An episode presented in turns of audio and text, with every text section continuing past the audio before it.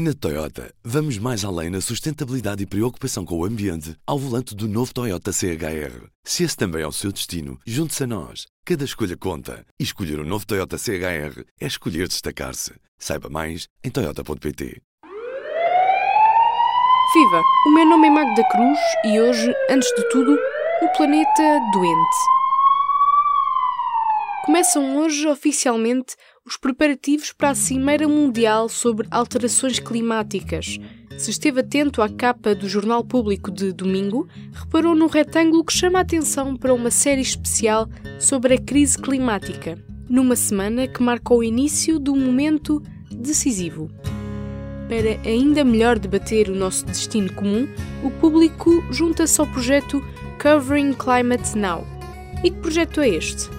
Quem nos explica tudo é a jornalista Vera Motinho, da secção de multimédia. O projeto Covering Climate Now é um consórcio de jornalistas, uma colaboração a nível global que junta 250 órgãos de comunicação de todo o mundo com um objetivo muito concreto, que é reforçar, fortalecer a cobertura mediática da crise climática. É um projeto que nasce nos Estados Unidos, com a revista The Nation e a Columbia Journalism Review, e nasce muito do contexto mediático norte-americano, que é muito diferente daquele que acontece na Europa. Um um silêncio climático, ainda há algum espaço para os negacionistas, ainda há algum espaço para a dúvida, como se as alterações climáticas não estivessem já aí.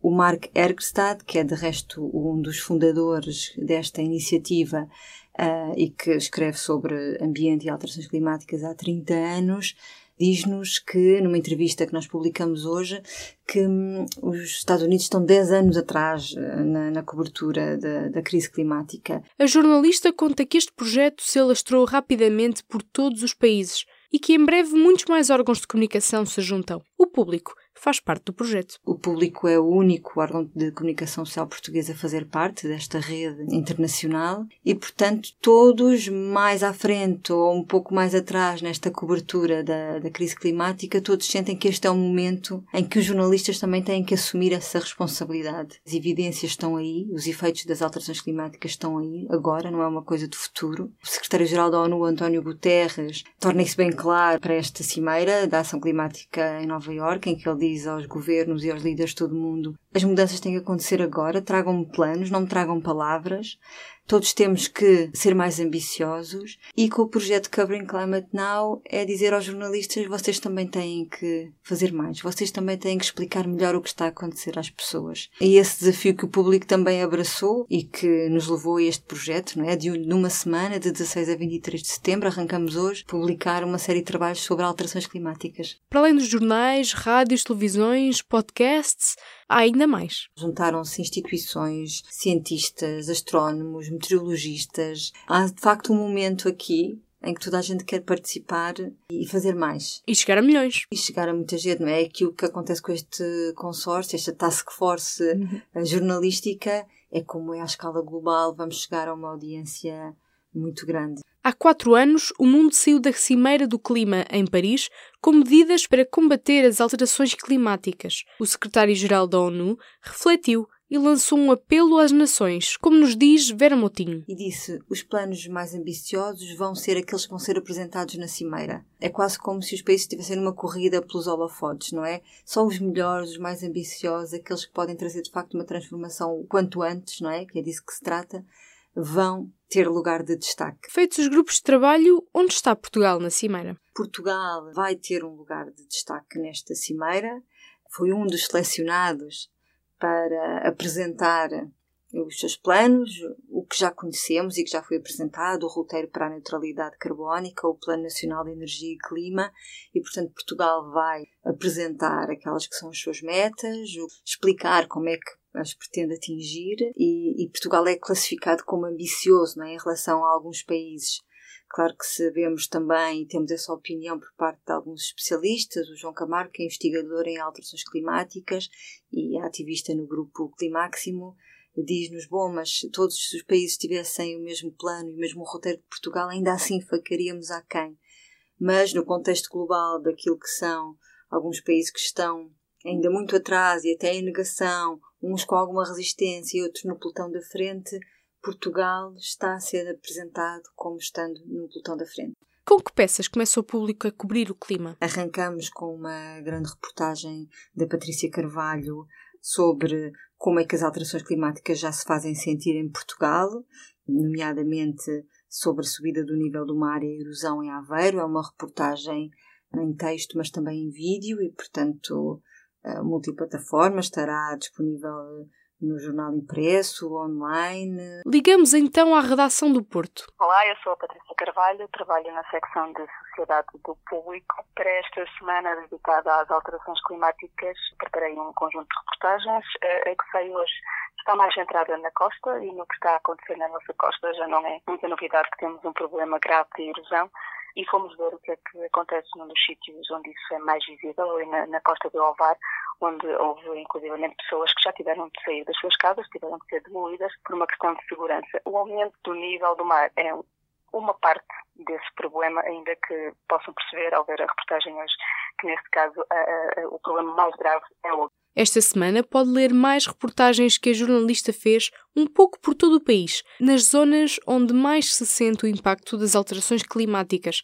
Mas, Patrícia, por que é que estas zonas são das mais vulneráveis do país? Olha, não é novidade, já está, já está estudado e eu estive a ler o relatório do CIAM2, eh, que, que, já foi publicado em 2006, que o, o nosso país eh, deverá, à semelhança do que vai acontecer no mundo, ser afetado por uma série de alterações climáticas que passarão muito pelo aumento de temperatura, pela possibilidade de grande parte do nosso interior enfrentar uma séria ameaça de desertificação e também pela diminuição dos períodos de chuva, que serão depois menos, mas que podem cair em grandes quantidades Todas as alterações mexem com o território. Como disse o, o professor Filipe Duarte Santos, que coordenou esse estudo e com quem eu falei para estes trabalhos, muito do que se previa para acontecer daqui a 10 ou 20 anos, em termos, por exemplo, do aumento de temperatura, já está, já está a, a começar a acontecer.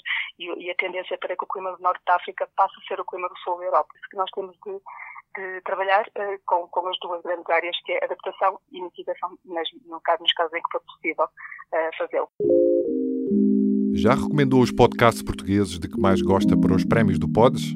O primeiro festival de podcasts em Portugal acontece a 9 de novembro em Lisboa. Envie a sua sugestão até 22 de setembro em pods.pt recomendar. A jornalista Patrícia Carvalho falou também com um especialista da Universidade de Aveiro.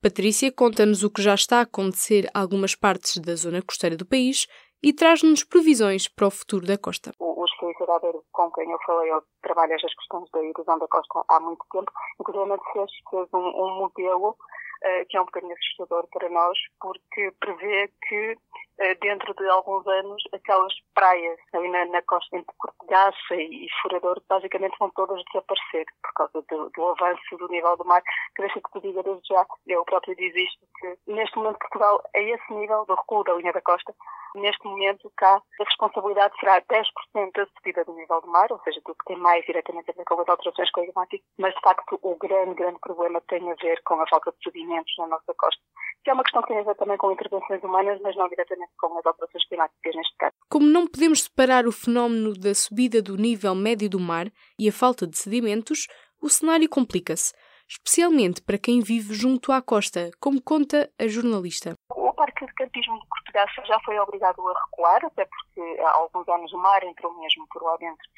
e, um, e acabou por atingir algumas rotas, destruí-las por completo. Ele neste momento ele já recuou.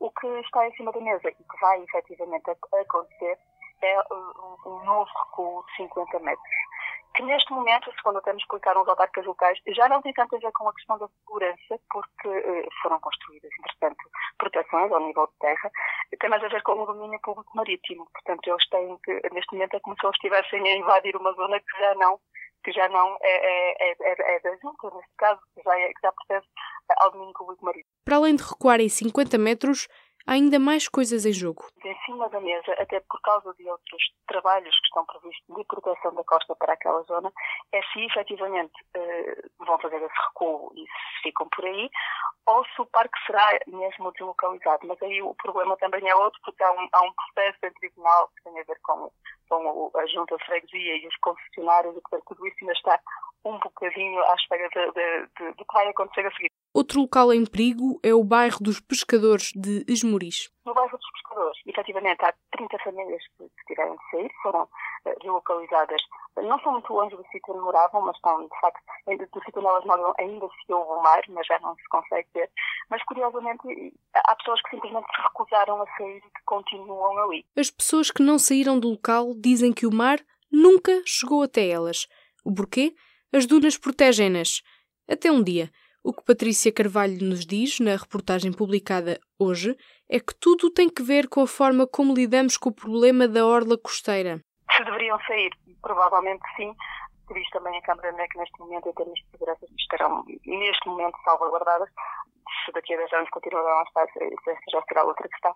Um, mas, mas, mas houve efetivamente casas que, que, tiveram de ser demolidas porque o mar no inverno uh, estava a bater à porta das pessoas, estava a ameaçar toda a gente. As alterações climáticas têm literalmente um preço e, numa lógica de custo-benefício, há várias soluções. Que não é, não é um problema com uma solução única, falando com, com especialistas dizem que tem de se olhar sempre para a questão do custo-benefício e para ver também qual é o mais eficaz em, em determinada zona, em determinado momento. Tem muito a ver com a questão do custo-benefício, não é? Por exemplo, se tu entenderes que vais repor areia num determinado sítio, mas que aquilo te vai custar uh, uns milhões de euros e que daqui a seis meses tudo o que tu fizeste ali desapareceu, tens mesmo de questionar se vale a pena fazer isso ou se há outra forma mais eficaz de, naquele local em concreto lidar com o problema. E que soluções há? Pode passar, efetivamente, por simples recuo, por retirada de, de, infraestruturas que existam, porque em termos de segurança é o melhor. Segunda hipótese. Pontões e tudo isso, pela construção destas tais uh, uh, proteções. E em terceiro lugar? E até pela reposição de areia, uma vez que o grande problema é a falta de sedimentos, também pela reposição da areia nas própria costa, numa tentativa de impedir que o mar, que o mar avance de forma tão violenta. São possibilidades que têm de ser avaliadas qual caso a caso Hoje pode ler um trabalho de enquadramento que responde às perguntas o que é o Covering Climate Now, que importância tem e porquê é que o público se junta. E Vera, queres dar-nos um gostinho dos trabalhos que o público faz nesta semana de cobertura do clima? Teremos uma infografia com as alterações climáticas hoje e as previsões para Portugal e no mundo. Temos hoje um artigo também de antevisão da Cimeira, o que é que se pode esperar, o que é que os países, nomeadamente os, eh, os big players, não é? Aqueles que são que estão no, no top das emissões de dióxido de carbono. O que é que é expectável que eles levem para apresentar? E Portugal, o que é que leva também? Sabemos que vamos estar representados ao mais alto nível. O Presidente da República, Marcelo Rebelo de Sousa, já confirmou a, a presença. O Ministro João Pedro Matos Fernandes também, Ministro do Ambiente e da Transição Energética. Do Ambiente adiantou isso ao público. Portugal vai ter um lugar de destaque e é classificado como ambicioso nas metas que se propõe cumprir. E mais para a frente publicaremos também uma grande entrevista ao secretário-geral da ONU, uma entrevista feita no âmbito deste consórcio de jornalistas, que é partilhada por todos, também com texto, vídeo e fotografia. E sabemos ainda outra coisa. Um dos trabalhos que estaremos exclusivamente online é um jogo interativo sobre decisões que todos nós temos diariamente em nossas casas e que podem resultar numa maior ou menor eficiência energética. E, portanto, teremos uma planta de uma casa e teremos as divisões e podemos, numa lógica de jogo, que é uma lógica divertida, mas com informação, ir tomando algumas opções, mas vamos tendo sempre uh, informação sobre aquilo que, que, estamos a fazer e sobre essas decisões, não é? Patrícia, vamos ler mais trabalhos teus esta semana? Ao longo da semana vamos abordar outras questões que também já estão a ser trabalhadas no país para tentar combater os problemas que as alterações climáticas estão a trazer e que já estão aí e, e pode ficar surpreendido com aquilo que já está a ser feito uh, em áreas que certamente conhece bem e que tem muito a ver com a nossa economia, com os nossos produtos típicos e aquilo que faz de nós um bocadinho daquilo que somos. Do P24 é tudo por hoje. Compre o jornal, passe pela página online feita especialmente para o Covering Climate Now. O endereço é público.pt barra crise climática agora. Encontre lá tudo. O público fica no ouvido. Na Toyota, vamos mais além na sustentabilidade e preocupação com o ambiente ao volante do novo Toyota CHR. Se esse também é o seu destino, junte-se a nós. Cada escolha conta. E escolher o um novo Toyota CHR é escolher destacar-se. Saiba mais em Toyota.pt.